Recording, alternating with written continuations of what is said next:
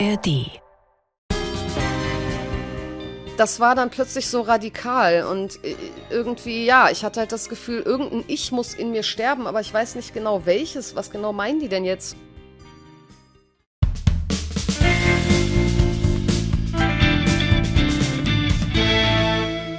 Herzlich willkommen im Nachtcafé-Podcast Das wahre Leben. Ich bin Michael Steinbrecher und ich spreche heute mit Cosima Kaspelher. Mit Mitte 20 möchte Cosima eigentlich nur die letzten Ausläufer ihrer Ängste und Panikattacken loswerden.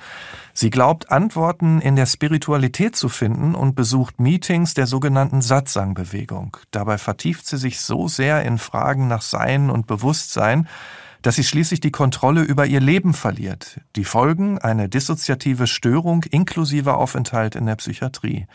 Heute ist sie 39 und ich bin gespannt, sie kennenzulernen. Herzlich willkommen, Cosima. Dankeschön, Michael. Das war sehr schön zusammengefasst. Ja, das freut mich doch schon mal. Und wir haben uns jetzt gerade noch auf das Du geeinigt. Das fühlt sich doch auch gut an. Genau, ähm, das finde ich auch. Nach all dem, was du erlebt hast, wie geht's dir heute im Leben? Ganz okay, würde mhm. ich sagen. Also ich komme zurecht. Es gab eine Zeit, da konnte ich echt gar nichts mehr. Da musste ich wieder bei meiner Mutter einziehen und mhm. solche Geschichten.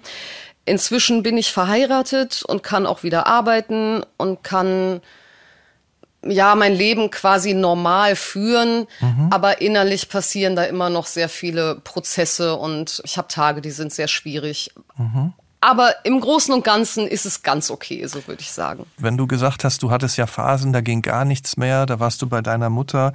Du hast ja, wenn ich das richtig verstehe, eben auch Zeiten erlebt, in denen du dachtest, du existierst vielleicht gar nicht. Ist es ja. denn jetzt heute so, dass du wieder dich selbstbestimmt fühlst, dass du das Leben wieder mehr in deine Hände schon nehmen kannst? Manchmal, das ist auch sehr wechselhaft. Mhm. Also das ist ein bisschen so wie als hätte ich eine Tür geöffnet zu einer anderen Perspektive auf die Welt und auf mich. Mhm. Und als könnte ich jetzt jederzeit durch diese Tür gehen, wenn ich das wollen würde. Mhm. Also ich muss mich einfach nur in bestimmte Gedanken vertiefen, um wieder in dieses Ich existiere nicht Gefühl reinzufallen. Und es ist immer noch so ein Balanceakt, mich dann eher auf der Ich existiere Seite aufzuhalten. Ist das eine Versuchung, wieder durch die Tür zu gehen? Boah, das ist eine gute Frage vielleicht wie so eine negative Versuchung, mhm. ja. Mhm. Einfach weil ich lange geglaubt habe, dass da die Wahrheit liegt hinter mhm. dieser Tür und ich Angst habe, dass ich quasi die Wahrheit nicht verleugnen darf. Mhm. Ich möchte dich ja kennenlernen und fangen wir doch mal ein bisschen früher an. Ne? Okay. Deine Mutter war alleinerziehend. Erzähl mal, wie und wo bist du aufgewachsen? Ich bin in Düsseldorf aufgewachsen. Ich habe wenig Erinnerungen an meine Kindheit leider. Mhm. Ich weiß nicht ganz genau, woran das liegt. Eventuell hat das auch mit so ein paar traumatischen Sachen zu tun. Ich würde jetzt nicht sagen, dass ich eine total beschissene Kindheit hatte, aber es gab schwierige Dinge, sagen wir mal so. Und ich war mhm. generell ein sehr sensibles und ängstliches mhm. Kind. Hast du denn deinen Vater jemals kennengelernt? Das Problem mit meinem Vater war, dass der, der hat in Italien gelebt Mhm. Und der wollte gar keine Kinder. Ah, Weshalb okay. meine Mutter halt dann mit mir aus Italien wieder nach äh, Düsseldorf gekommen ist, weil sie gesagt hat, hey, ich will das Kind unbedingt. Mhm. Und hier halt ihre Familie war. Und ich habe meinen Vater zwar kennengelernt, der ist aber dann mit, ich war so sieben, ist er spontan, also wirklich spontan, in, innerhalb von vier Wochen an einem Gehirntumor verstorben. Oh. Ich kann mich halt nicht so richtig erinnern. Aber ich glaube, das war natürlich kein schönes Erlebnis für mich. Nee, also das kann ich mir vorstellen. Und du hast ja gesagt, du warst, wenn ich das gerade in dem Nebensatz richtig verstanden habe, eher so ein ängstliches, sensibles Kind. Wie war das denn dann in der Schule mit Mitschülerinnen und Mitschülern? Wie bist du da klargekommen? Das war scheiße. Klares Wort. ja. In der hm. Grundschule war okay. Ja. Ähm, und dann der Schulwechsel war halt hart. Ich tue mich immer so ein bisschen schwer von Mobbing zu sprechen, weil ich mir nicht sicher bin, ob es wirklich, ob das vielleicht mhm. zu hart ist, das Wort. Mhm. Aber ich habe mich sehr ausgeschlossen gefühlt. Okay.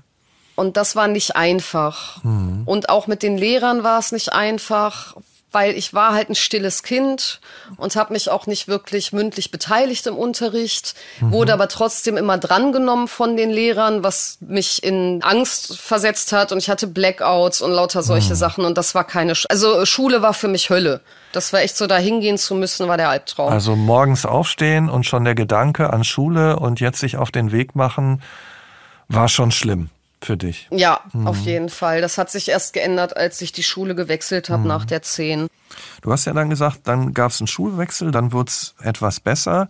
Ähm, ich glaube, mit 20 bist du zu Hause ausgezogen. Ne? Mhm. Und, und dann wurden die Ängste ja nochmal massiv. Ähm, wann hast du zum ersten Mal Panikattacken bekommen? Meine erste Panikattacke hatte ich tatsächlich früher. Ich glaube so mit 16. Oh, okay. Das war in einer eigentlich ganz normalen Situation. Hm. Ich war mit meinem damaligen Freund halt bei mir zu Hause und war irgendwie nett. Wir hatten Spaß und so aus dem Nichts raus habe ich so eine Welle von Hitze, die durch meinen Körper in meinen Kopf stieg und ich habe totale Kopfschmerzen bekommen. Mhm. Das hatte ich später auch noch bei Panikattacken, aber eher seltener. Und ähm, das war so ein Gefühl der Kontrolllosigkeit irgendwie. Ich wusste nicht, was da mit mir passiert. Aber es fühlte sich an, als würde ich gleich einen Schlaganfall kriegen oder sowas. Okay. Und, und die späteren Panikattacken, die du dann hattest, als du ausgezogen warst, waren die dann auch völlig unabhängig vom Ort oder von der Situation? Also konnte das jederzeit passieren? Ja. Es ist häufig aufgetreten in sozialen Kontexten was dann natürlich auch schwierig wurde, weil dann habe ich so eine Art äh, Agoraphobie entwickelt, also dass ich eigentlich nicht mehr rausgehen wollte und mich auch nicht mehr mit Leuten treffen wollte, weil ich schon dann irgendwann gemerkt habe, okay, das passiert irgendwie in diesen Settings mehr. Und hast du dir versucht, Hilfe zu holen? Ja, ja, klar. Ja. Also der erste Schritt war zum Arzt natürlich, weil ich dachte, ja. ich habe irgendein körperliches schlimmes Problem, ich habe irgendeine Krankheit oder sowas. Also ich war, glaube ich, einmal die Woche locker bei meinem Hausarzt und habe den genervt. ja, bis der irgendwann schon, wenn er mich schon gesehen hat, war der schon so, boah, nein, ey, Kind, du hast doch nichts. ja, aber es war ganz schwer für mich zu verstehen, weil das halt auch so körperlich war alles. Ne? Mhm. Aber und für den Arzt offenbar auch schwer zu verstehen, dass das auch eine psychische Komponente haben kann. Ne? Also, ja, das stimmt. Im ja. Nachhinein frage ich mich, warum er mir nicht viel früher gesagt hat, was das ist. Ja. Hat dir denn dann irgendeine andere Ärztin oder ein anderer Arzt geholfen? Ich, ja. ich habe ein bisschen das Gefühl, ich hätte mir die Diagnose irgendwann selber gestellt mhm. und habe äh, dann gesagt, okay, ich muss irgendwas machen. Und war dann leider nur kurzzeitig in einer Tagesklinik und dann war es ein langer Weg mit Therapiesuche und so weiter. Okay. Du hast ja dann Germanistik studiert, das Studium dann irgendwann abgebrochen. Ich meine, wenn ich mir dein Leben so vorstelle bis Mitte 20, ne, die, die Kindheit, die Jugend nicht so einfach. Mit sieben hast du erzählt, dein Vater plötzlich verstorben, der eigentlich keine Kinder wollte. Ja, dann in der Schule eine schwierige Situation, zumindest einige Jahre lang. Wie hat sich dann so Mitte 20, das ist ja auch so eine Zeit, wo man rausgeht oder wo viele Leute rausgehen, wo sie so neue Sachen entdecken. Wie hat sich für dich so dein Leben mit Mitte 20 angefühlt? Wie würdest du das beschreiben? Boah, erstmal irgendwie so ziemlich verkorkst. Mhm. Also ich würde sagen, meine Jugend war abseits der Schule relativ normal, mhm. aber durch diesen Einsatz mit den Panikattacken und Ängsten mit Anfang 20 fühlte ich mich so so ausgeschlossen von der Welt und reduziert auf mein Zuhause mhm. und alles war irgendwie ein Kampf und Konfrontation und so, ne? Also auch irgendwie eng vom Gefühl? Sehr eng, mhm. ja. Ich hatte einen Freund damals und da fing das dann auch an mit der Spiritualität. Ah ja, erzähl, wie, wie, wie bist du da reingekommen? Dieser Freund war bei den Hare Krishnas. Ich weiß nicht, ob dir das was sagt. Ja, ja, klar. Mhm. Ja, ne? Kennt mhm. man so ein bisschen. Und beziehungsweise er war ausgestiegen, aber auch mental immer noch so ein bisschen da drin. Und dadurch habe ich so diese ganzen indischen Götterbilder und so halt zum ersten Mal gesehen und so indische Mantras gehört. Und das fand ich total ansprechend. Ja, weil. Ich dachte irgendwie so, ich weiß nicht, da wurde einem mhm. so eine schöne bunte Welt präsentiert. Mhm. Und diese Mantras hatten so eine sehr beruhigende Wirkung auf mich vom Klang her von der Machart her irgendwie so. Mhm. Das hat mich angesprochen. Aber, aber das ganze Krishna-Ding hat mich halt nicht angesprochen. Ja.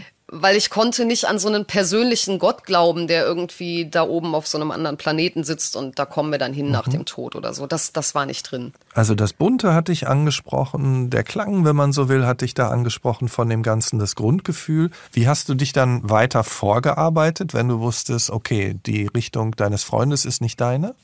Dann ist das lustigerweise so passiert, dass ähm, wir uns getrennt hatten. Ja. Und ich bin in die Bücherei gegangen und habe mir mal so ein Bücherregal über indische Religion angeguckt. Und da war ein Buch dabei, das hieß irgendwie der Ozean der Weisheit mhm. oder so. Und ich dachte so, oh, das klingt krass, das leih ich mir aus.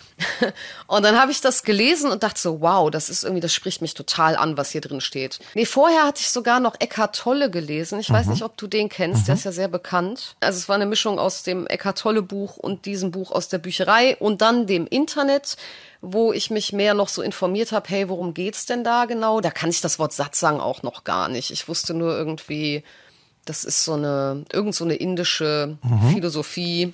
Also da war aber schon was in dir drin. Du hattest dich schon mit einigem beschäftigt und irgendwann kamst du ja dann auch an die Satsang-Bewegung. Ne? Hast da ein Meeting besucht. Was hat's mhm. denn damit auf sich? Also worauf beruht da die Philosophie? Erklär das mal. Soll ich erst die Philosophie oder erst so ein bisschen das Setting erklären? Ja, dann erstmal das Setting, weil das war ja das, was du als erstes wahrgenommen hast. Genau, das mhm. ist nämlich, denke ich, auch wichtig. Der, der erste Satzang, wo ich war, das war eine relativ kleine Veranstaltung, da waren nur so 20 Leute oder so. Mhm. Und man kommt in den Raum und die ganzen Leute sitzen schon da, der Lehrer nicht, mhm. wenn man pünktlich kommt. und dann setzt man sich erstmal dahin und es wird aber nicht gesprochen. Mhm. Also es hat so eine, so jeder ist für sich und es hat so eine meditative Atmosphäre irgendwie. Und dann kommt der Lehrer halt rein, setzt sich erstmal vorne vor die Menge quasi auf den Stuhl. Dann sitzt man nochmal mit dem Lehrer auch in Stille. Irgendwann sagt er dann so ein paar einleitende Worte. Und dann können halt die Leute, die Lust haben, aus der Menge, sage ich mal, ähm, nach vorne zu dem Lehrer gehen und dem Fragen stellen. Mhm zu jedem Thema an sich. So. Mhm. Das ist das Setting. Ja. Die, ja, die, die Philosophie ist so auch schwierig zu erklären. Also das Hauptding ist, seine wahre Natur zu erkennen.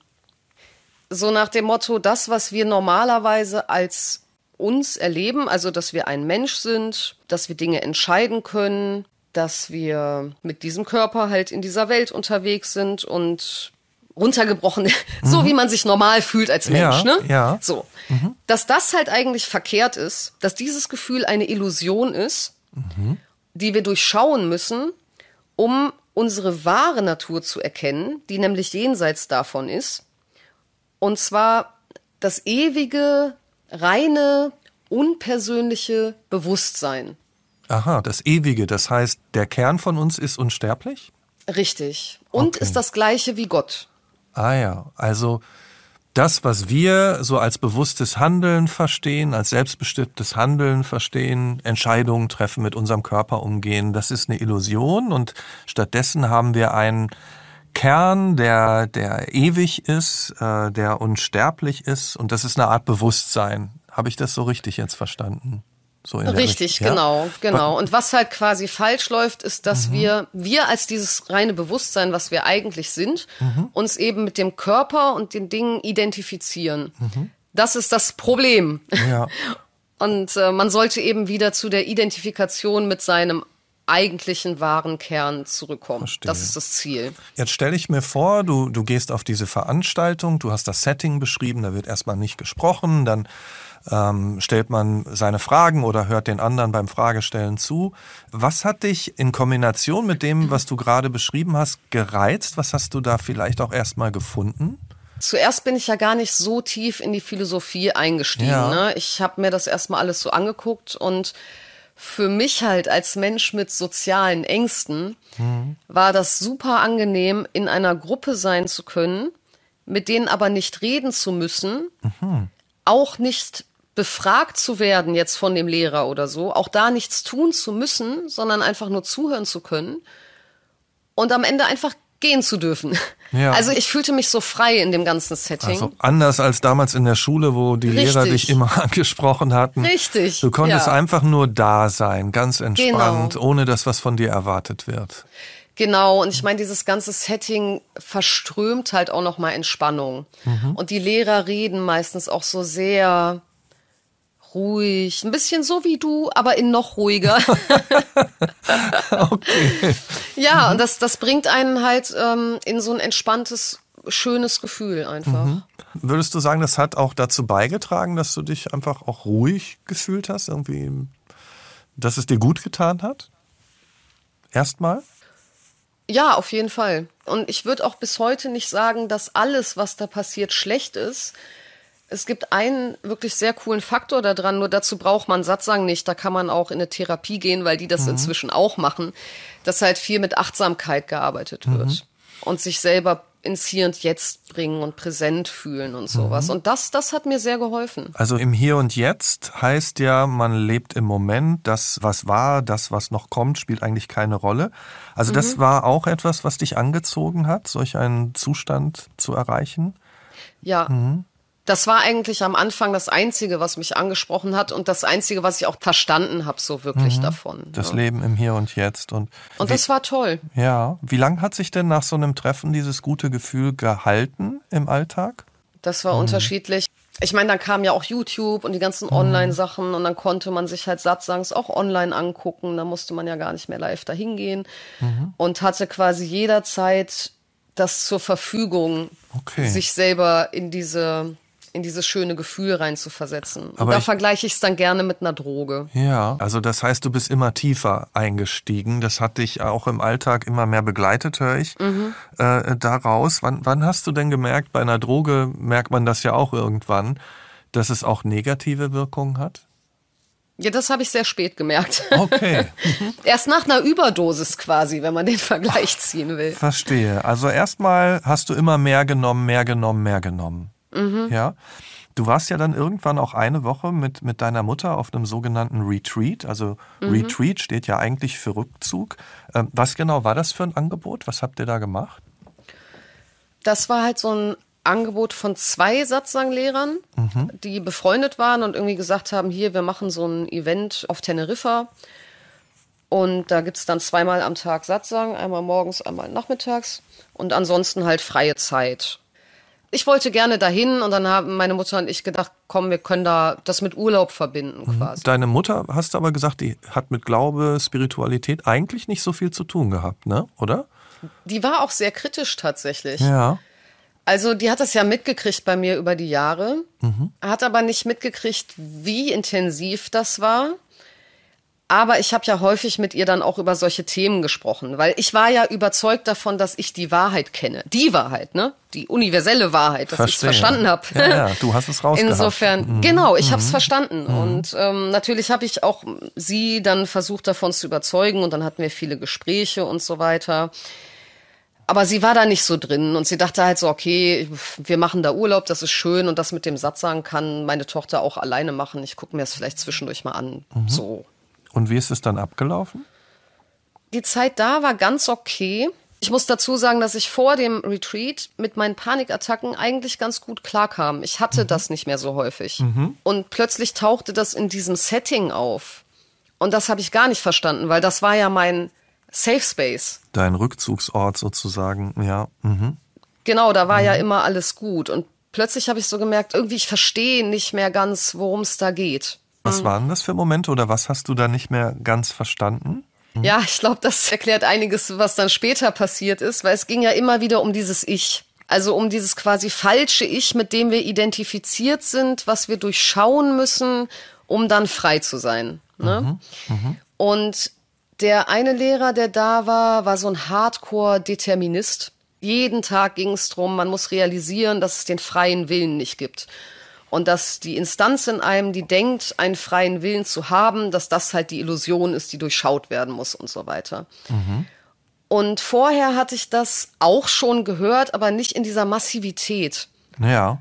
Und ich habe auch da noch gar nicht so viel darüber nachgedacht. Also ich weiß auch, ich, ich kann es nicht rekonstruieren. Auf jeden Fall, ich saß in dem Satzang und dachte halt plötzlich so, was meinen die mit ich eigentlich jetzt genau? Welches, welches Ich soll jetzt da verschwinden? Das war ganz interessant, weil vorher habe ich mir die Frage so nicht gestellt. Und das hat mich sehr verunsichert, weil man will ja eigentlich nicht sterben. Also das Ich sollte sterben, sozusagen. Genau, das mhm. wurde auch teilweise so kommuniziert, von wegen, man muss sterben, bevor man stirbt. Okay. Und das war dann plötzlich so radikal und äh, irgendwie, ja, ich hatte halt das Gefühl, irgendein Ich muss in mir sterben, aber ich weiß nicht genau welches, was genau meinen die denn jetzt und und hat, hat das, das dann, hat Angst erzeugt dann auch. Und, und hat das hat diese Angst dafür gesorgt, dass du dich distanziert hast oder wolltest du es noch mehr verstehen? Also ist der Sog dadurch geringer oder noch stärker geworden? Der ist dann halt noch schlimmer geworden weil ich war ja überzeugt, dass das der Weg in die Befreiung und in die Erleuchtung ist. Das habe ich ja jahrelang quasi schon vorbereitet in meinem Denken. Mhm. Also dachte ich, ähm, bin ich diese Angst quasi übergangen und habe gedacht, ich muss es halt jetzt noch besser verstehen und dann wird es am Ende zu was Gutem werden. Und du hast das ja war der große Fehler.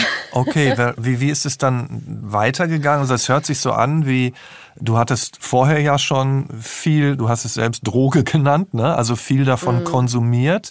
Jetzt warst du da und hast nochmal verstärkt diese Dosis bekommen. Wie hat sich's weiterentwickelt? Du hast ja gerade auch selbst von dieser Überdosis gesprochen, die, die es dann irgendwann mal gab. Genau, die gab es nämlich dann danach. Also ich bin dann nach dem Retreat nach Hause gefahren und erstmal ging es mir ganz gut. Insofern kam ich wieder und alles war okay, erstmal. Ich habe natürlich weiter dann auch Satzangs geguckt und so. Mhm. Und habe aber mit der Zeit gemerkt, irgendwie, es fühlt sich immer unangenehmer an. Und irgendwie geht's mir auch nicht so gut. Ich habe mich so ein bisschen depressiv gefühlt. Mhm. Und dann fing das auch an, dass ich wieder Panikattacken bekommen habe. Und ich dachte aber immer noch, ich könnte diese Panikattacken und diese Ängste quasi besiegen, wenn ich diese Erleuchtung oder dieses Verständnis meiner wahren Natur dann endlich mal habe. Und irgendwas läuft da ja scheinbar schief. Irgendwas habe ich immer noch nicht richtig verstanden, sonst würde das ja nicht passieren. Und an der Wahrnehmung der Welt, wie du sie bisher gekannt hast, hast du gezweifelt? Ja, man geht halt so ein bisschen davon aus, dass eben die Wahrnehmung, die man normalerweise hat, so ein bisschen wie falsch ist. Mhm und dass man eben die, ja, die richtige Wahrnehmung, wie auch immer die dann aussehen soll, da erreichen soll. Ich meine, in der Philosophie zum Beispiel, da geht es ja auch immer um solche Fragen wie, was können wir wissen, was ist der Ursprung menschlicher Erkenntnis, die Welt als Wille und Vorstellung und so weiter. Aber was hat's für dich so gefährlich gemacht? Wie würdest du das beschreiben? Was war, was hat dich so verunsichert? Was war so gefährlich dann auch für dich? Das Problem daran war, dass ich halt es so unbedingt verstehen wollte, dass ich dann natürlich immer mehr Inhalte konsumiert habe, immer mehr, immer mehr. Also ich habe von zu Hause aus gearbeitet. Ich habe während der Arbeit zehn Stunden am Tag mir Satzangs reingezogen, um es denn endlich zu begreifen. Auf jeden Fall hat sich das dann wie verselbstständigt, natürlich, und wurde zu so einer Art Zwangsgedanke, dass ich das Gefühl hatte, okay, alles, was ich tue, muss ich untersuchen im Sinne von, wer tut das? Also welches Ich tut die Dinge? Mhm. Und das wurde wie so ein bisschen, bisschen verrückt tatsächlich. Ich habe dann meine Tasse hochgehoben und habe gedacht, wer hebt die Tasse hoch? Mhm. Bin ich das? Wer macht das? Ne? Oder wenn ich irgendwas gedacht habe, dann so, wer hat das gedacht? Habe ich das gedacht? Woher kam der Gedanke? Hat sich das denn von dir selbst entfernt? Also in genau. Dem, ja, mhm. okay. Das war nämlich dann das Ding. Also ich glaube, diese Mischung aus Angst, die in mir war und und Panikattacken, die da kamen, plus dieses zwanghafte Denken, plus diese vermeintliche Antwort, die ich ja auf diese Fragen hatte, nämlich, dass ich das ja alles nicht tue, mhm. sondern ich ja nur das Bewusstsein dahinter bin, was zwar die Dinge sieht, aber eben nichts tun kann. Dieser Lehrer auf dem Retreat meinte auch immer gerne, wir sind Bioroboter. Das hatte ich halt so im Kopf. Mhm. Und diese Kombination aus all dem hat dann zu dieser Depersonalisierung geführt, wo ich mich dann komplett abgespalten habe von mir selber. Und eben wirklich alles erlebt habe, wie entfremdet von mir. Das ist schwer zu erklären. Mhm. Ich war wie fremdgesteuert. Aber so von wegen dieser Körper macht Dinge, automatisch, aber ich tue die nicht, sondern ich bin dahinter und gucke nur zu. Also das Gegenteil auf jeden Fall von selbstbestimmt. Ja, das absolute ja. Gegenteil. Und, und hat dir das Angst gemacht? Total, das war, das war der Albtraum. Also ganz ehrlich, dagegen waren alle Panikattacken, die ich vorher hatte und der ganze Scheiß, das war nix dagegen. Mhm. mhm. Hast du denn manchmal auch gedacht, oh, jetzt habe ich diese Stufe erreicht? Also das ist eigentlich das Gute, was ich jetzt gerade erlebe. Ich bin dem nahe gekommen. Das Schlimme ist, dass ich halt gedacht habe, das muss die Erleuchtung sein. Mhm. Nur wenn die Erleuchtung sich halt nicht gut anfühlt, was man dir aber jahrelang versprochen hat, dass sie es ja tut, es muss ja was ganz Tolles sein, aber es fühlt sich so schlimm an, wirklich so unglaublich schlimm, da habe ich dann gedacht, da kann irgendwas kann da nicht stimmen. Ne? Ich meine, der Tag besteht ja aus ganz vielen Entscheidungen. Ne? Und wenn du jetzt diese Sache mit der Tasse beschrieben hast, ne? dass wenn du eine Tasse hebst, du dir nicht sicher warst, habe ich jetzt die Tasse gehoben? Wer hebt denn die Tasse? Äh, warst du überhaupt noch lebensfähig? im Alltag in der nee, Zeit? in der Zeit halt gar nicht mehr. Deswegen bin ich ja dann auch zu meiner Mutter zurückgegangen. Ja. Ich hatte so viel Angst, weil da auch dieser Gedanke reinkam und das hatte ich vorher auch bei so Satzangst auch schon gehört. Da kam dann dieser Gedanke von, okay, gibt es mich denn dann überhaupt? Puh. Vielleicht gibt es mich gar nicht. Ja. Und was hast du dann gemacht? Also warst du dann einfach in deinem, ich weiß nicht, ob es das Kinderzimmer noch gab oder so. Also lagst du dann hauptsächlich im Bett und hast den Gedanken gemacht oder auf der Couch und hast gar nichts mehr gemacht? Oder was hat das mit dir dann gemacht in dieser Zeit? Also ich war halt nur noch in meinem Kopf. Hm. Also es hat sich die ganze Zeit in meinem Kopf um diese Fragen gedreht. Hm. Und diese Fragen haben aber eben schlimme Angst erzeugt. Und ich glaube, viel in der Zeit war wirklich meine Mutter, die versucht hat, mich zu beruhigen. Hm was so gut wie gar nicht funktioniert hat. Ähm, ich habe dann angefangen zu puzzeln und Harry Potter zu hören als mhm. Hörbuch. Ja. Ich musste mich irgendwie ablenken von mhm. dem Chaos in meinem Kopf. Und eins noch, ähm, du hast ja beschrieben, dass es darum geht, dass ich soll sterben. Mhm. Ähm, und in einem anderen ewigen Bewusstsein ist man dann unsterblich. Ist das nicht so, wenn Menschen jetzt zum Beispiel suizidgefährdet sind? dass das was ganz Gefährliches ist, diese Kombination der beiden ja, Dinge? Total. Ja, ich finde gerade gar keine Worte dafür, mhm. weil, weil es ist so und das schockiert mich im Nachhinein so sehr. Und ich meine, diese ganze Richtung zieht ja Leute an, die eh schon Probleme haben. Mhm. Natürlich, die möchten gerne diesen Raum, in dem sie sich dann wohlfühlen können. Und dir wird ja auch so eine Lösung für all deine Probleme angeboten. Ne? So hm. von wegen, erkenne deine wahre Natur, dann ist alles gut. Ja. Aber wenn man dann in so Zustände kommt und den Glauben an seine Selbstwirksamkeit vorher schon verloren hat, weil man ja schon geglaubt hat, dass es keinen freien Willen gibt, hm. dann ist halt vorbei. Also es gab einen Moment, wo ich bei meiner Mutter stand und gesagt hat, wenn das nicht aufhört, dann bringe ich mich um. Weil das so furchtbar war. Und ich eben dachte, ich kann es ja nicht wieder zurückgeben, wenn das jetzt die Erleuchtung ist. ist schon Wahnsinn, oder? Das fing ja. an, wenn man sich überlegt, wie du das beschrieben hast, da ist so eine Veranstaltung und du hast es erst als entspannt wahrgenommen und dann, wenn du da aber drauf einsteigst, wie tief das geht, wie weit das geht und wie gefährlich es für Menschen sein kann, die sich in so einer labilen Situation befinden. Ne? Ja, also ich halte es für sehr gefährlich, den Leuten zu vermitteln, dass sie keinen freien Willen haben. Ja. Und das als die Wahrheit hinzustellen und scheinbar mit irgendwelchen wissenschaftlichen Dingen da zu beweisen, wo ich heute weiß, das ist Quark, mhm. da ist gar nichts bewiesen. Aber ich habe das damals halt so hingenommen, weil wenn die das sagen, wird das ja schon richtig sein. Ich habe meinen kompletten kritischen Verstand in die Tonne geworfen weil ja auch der Verstand mhm. da quasi nichts wert ist. Der muss mhm. ja quasi weg, weil der gehört nicht zu deiner wahren Natur. Ja. Also hört man auf zu zweifeln, man, man hinterfragt es mhm. nicht mehr. Und das ist ganz, ganz, ganz gefährlich. Ja, Gerade für labile Menschen. Das bestätigt auch die Sekteninfo NRW. Ne? Da heißt es auch, für psychisch labile Menschen besteht hier ein großes Risiko. Wie bist du denn dann, wenn das schon wirklich so weit war, dass du, du deiner Mutter gesagt hast, äh, wenn das nicht aufhört, dann möchte ich nicht mehr. Wie bist du denn wieder rausgekommen? Ähm, ich will da kurz noch was anhängen. Ja, gerne. Weil dieses Gefühl von, wenn das so weitergeht, dann, dann kann ich halt nicht mehr. Das hing natürlich auch ganz stark eben damit zusammen, dass ich dachte, mich gibt es halt sowieso nicht. Ja, ja. Mhm. Warum soll dieser Körper noch leben, wenn ich damit gar nichts zu tun habe? Ja. Dann kann der auch weg. Das Ich muss sterben. Dann kann es auch Richtig. sterben. Mhm. genau. Das ist ja genau. das Gefährliche, finde ich auch. Und ja. dann gleichzeitig zu sagen, dein Bewusstsein ist aber unsterblich. Ja. Genau. Und ja, oh Gott, was soll ich? Ich, ich fange mich dann auch an aufzuregen über ja, ja. das ganze Zeug. Das ist echt schlimm.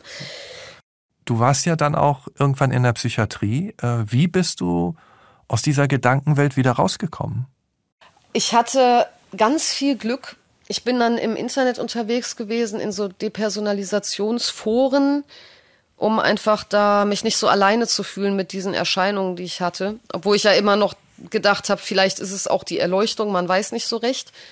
Aber vielleicht ist es eben auch ein psychologisches Problem. Und jemand hatte dann zu mir gesagt, hier, guck dir mal bei Facebook, glaube ich, das sogenannte Cheetah House an. Und das ist eine Organisation von einer Wissenschaftlerin aus Amerika, Dr. Britton heißt die. Mhm. Und die beschäftigt sich mit, ich sag mal, Nebenwirkungen von Meditation. Mhm. Die macht Studien dazu zu Leuten, denen halt Meditation nicht gut tut. Das passiert nämlich auch. Ist ja auch so ein Ding, was immer so gehypt wird, was so toll ist für alle Leute. Nicht unbedingt für alle Leute. Auch da kann man solche Erscheinungen erleben. Mhm. Und die habe ich dann kontaktiert und habe mit ihr über einen Zeitraum von paar Monaten einmal die Woche gesprochen. Und das war so bereichernd für mich, weil sie nämlich was sehr, sehr ähnliches selber erlebt hatte. Mhm aus einem anderen Kontext raus, weil sie kam eben aus dem Buddhismus und hatte durch Meditation solche Erfahrungen dann gemacht. Da steckt aber ein ähnliches Glaubenssystem hinter. Und das war dann das erste Mal, wo ich mich verstanden gefühlt habe. Ja. Und sie war da rausgekommen. Und sie konnte mir irgendwie sagen, hey, versuch mal dies und das und das. Und sie konnte mir ein bisschen Hilfestellung leisten, sagen wir mal so. Also auch die ersten Schritte mit dir gehen oder, oder ja. ja. Du hast ja dann irgendwann auch deinen heutigen Mann kennengelernt.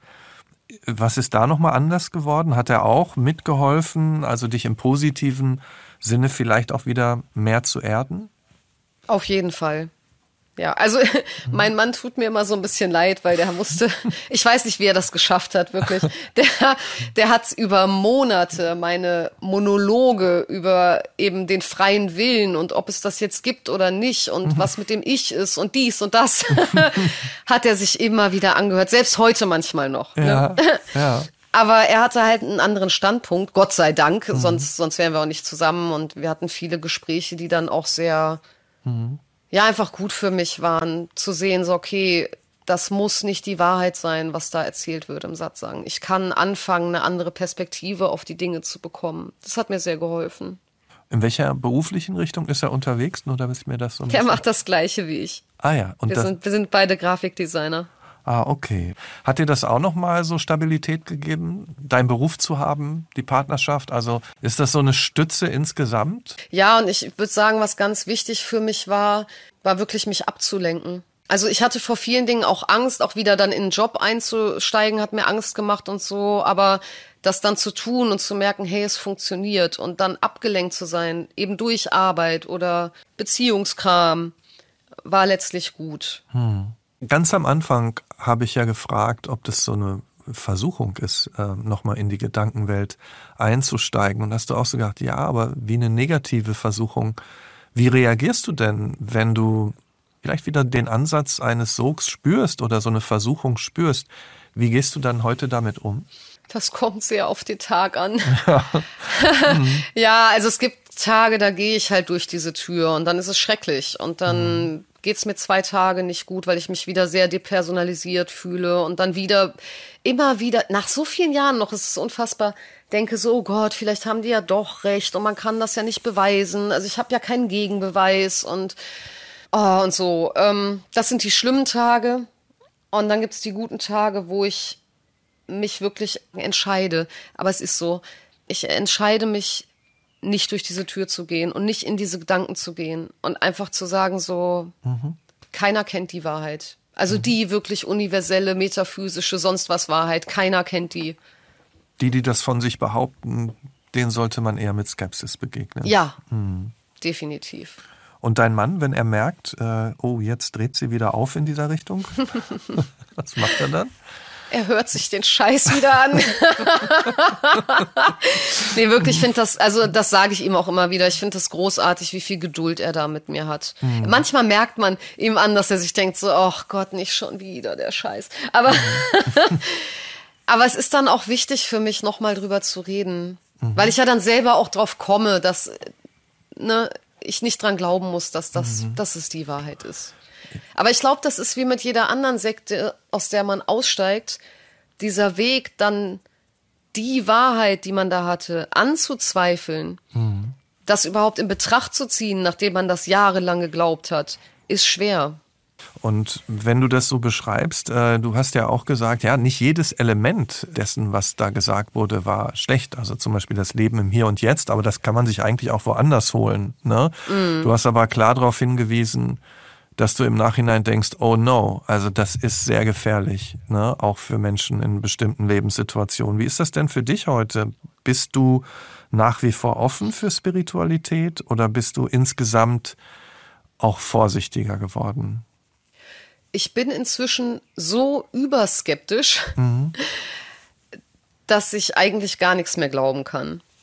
Mhm. Was manchmal auch traurig ist. Also ich bin eher auf diesem Standpunkt, wir alle kennen die Wahrheit nicht. Und wenn ich mir jemals wieder eine Wahrheit suchen sollte, ist es halt meine. Mhm. Oder die, für die ich mich entschieden habe, aber nicht die Wahrheit. Mhm. da ist für mich wirklich ein wichtiger Unterschied drin. Ja. Ich meine, es gibt ja auch viele Menschen, die durchaus von unterschiedlichen Formen von Spiritualität profitieren. Wie würdest du das insgesamt sehen, wenn du nach links und rechts schaust? Kann das für andere auch ein guter Weg sein? Ja, klar, ich meine, man kann nicht alles über einen Kamm scheren, ne? Hm. Aber ja, die Skepsis, die Skepsis aber, ist trotzdem einfach da bei dir ja. nach der Erfahrung. Ja, ja, auf jeden Fall. Das hat mich sehr, sehr geprägt. Hm. Wenn du das schon Wobei das auch, das auch eine gute Sache mhm. ist, glaube ich. Also so ein fixes Glaubenssystem zu verlassen und zu sehen, so, hey, wie überheblich das auch ist. Also im Nachhinein über mich selber mal nachzudenken, wie super klug ich mich gefühlt habe in der Zeit. Mhm, mh. Ja. Und du hast ja auch rausgefunden, dass der freie Wille doch nicht ganz unwichtig ist. Ich hoffe, dass es ihn gibt. auch das weiß ich. Ich muss mich halt damit abfinden, dass es keiner weiß. Ja. Aber es ist besser, dass es keiner weiß, als dass feststehen würde, dass wir ihn nicht haben. Ich glaube, das wäre ganz, mhm. ganz schlecht für uns. Mhm. Du hast ja das Leben mit deinem Mann angesprochen, den Beruf. Ähm, wenn du jetzt alles mal zusammennimmst, was ist dir heute wichtig im Leben? Darüber muss ich jetzt kurz nachdenken. Du hast Zeit. Tatsächlich auch, lustigerweise, das Leben im Hier und Jetzt. Mhm. Präsent sein, die kleinen Dinge genießen, das Menschsein genießen. Das ist, glaube ich, das Hauptding für mich geworden weil ich wollte ja weg von dem Menschsein, weil ich dachte, das wäre irgendwie blöd. Und wieder zurückzukommen zum Menschsein und das wertschätzen zu können, das ist toll und wichtig für mich. Vielen Dank, Cosima.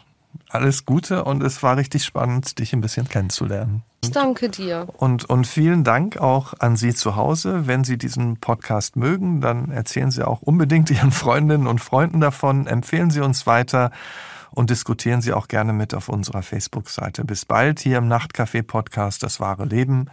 Ich bin Michael Steinbrücher. Wir hören uns.